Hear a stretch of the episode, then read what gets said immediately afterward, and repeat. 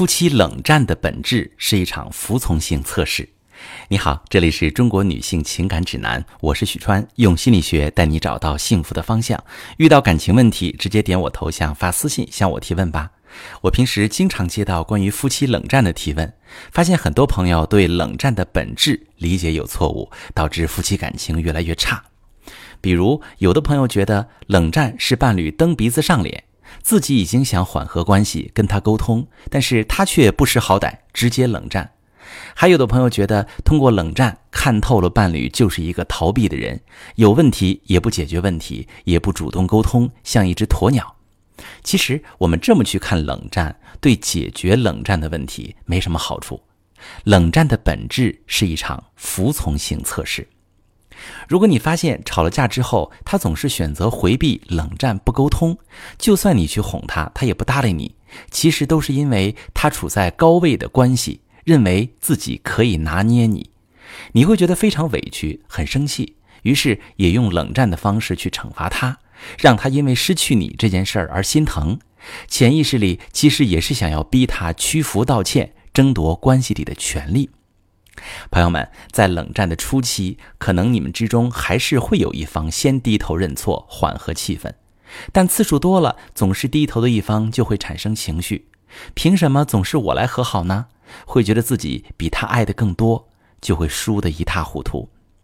对低头的一方来说，每一次争吵、冷战，其实都是在提醒他，你已经不被爱、不被重视了。而发起冷战的一方则习惯了享受关系里的高位体验，尝到甜头之后会发现，只要自己保持沉默，对方就会很急，想尽办法来哄自己。他会获得很多平时没有的待遇，也能让伴侣多急几天。记住，以后不要再惹恼自己。然而时间一久，总是低头的一方就会树立情绪壁垒，开始让自己别在意伴侣的态度，爱谁谁。冷战的一方则会发现。伴侣不低头了，不急了，真的不在乎自己了。到了一个期限，两个人都觉得自己没被重视，感情就会越来越差。等冷战结束，沟通的时候，两个人也会带着对彼此的抱怨，嘴上说的是“你要这么想，我也没办法，你爱怎么样就怎么样吧”，他心里想的却是“我都这么委屈，这么低声下气了，为什么你还看不出来我生气，来哄哄我呢？”明明是需要爱，却总是用冷战来试图控制对方，去确定对方足够稳定，不会离开。也正是因为这样，感情才会消耗太快。所以，冷战的背后，其实是我们最柔软、最渴望，也最无法说出口的感情需求。那么，怎么去解决冷战的问题？我提供几个解决思路。第一，如果你们总是习惯用冷战来回避问题，可以思考一下，刚才我说的是否就是你们夫妻的状态？你们最需要练习如何正面说出自己的需求，而不是逃避。在我的训练中，学员只要跟伴侣进行一次正面反馈，你就会明显发现跟伴侣的沟通进展了一大步。第二个解决思路是试着换位思考，而不是只考虑自己的想法。你们已经冷战过了，已经都知道冷战下去对婚姻没有好处。可以试试后退一步，去看到冷战伴侣心里的不安和恐惧。这一步说起来容易，但是却非常关键。之所以夫妻会冷战，就是因为我们看不到伴侣在冷战背后那些情绪。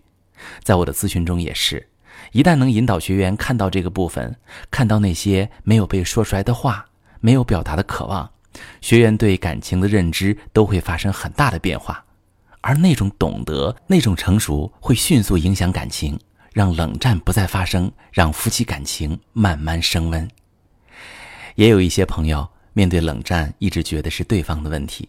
很多人不会想解决自身存在的这些问题，不学经营感情。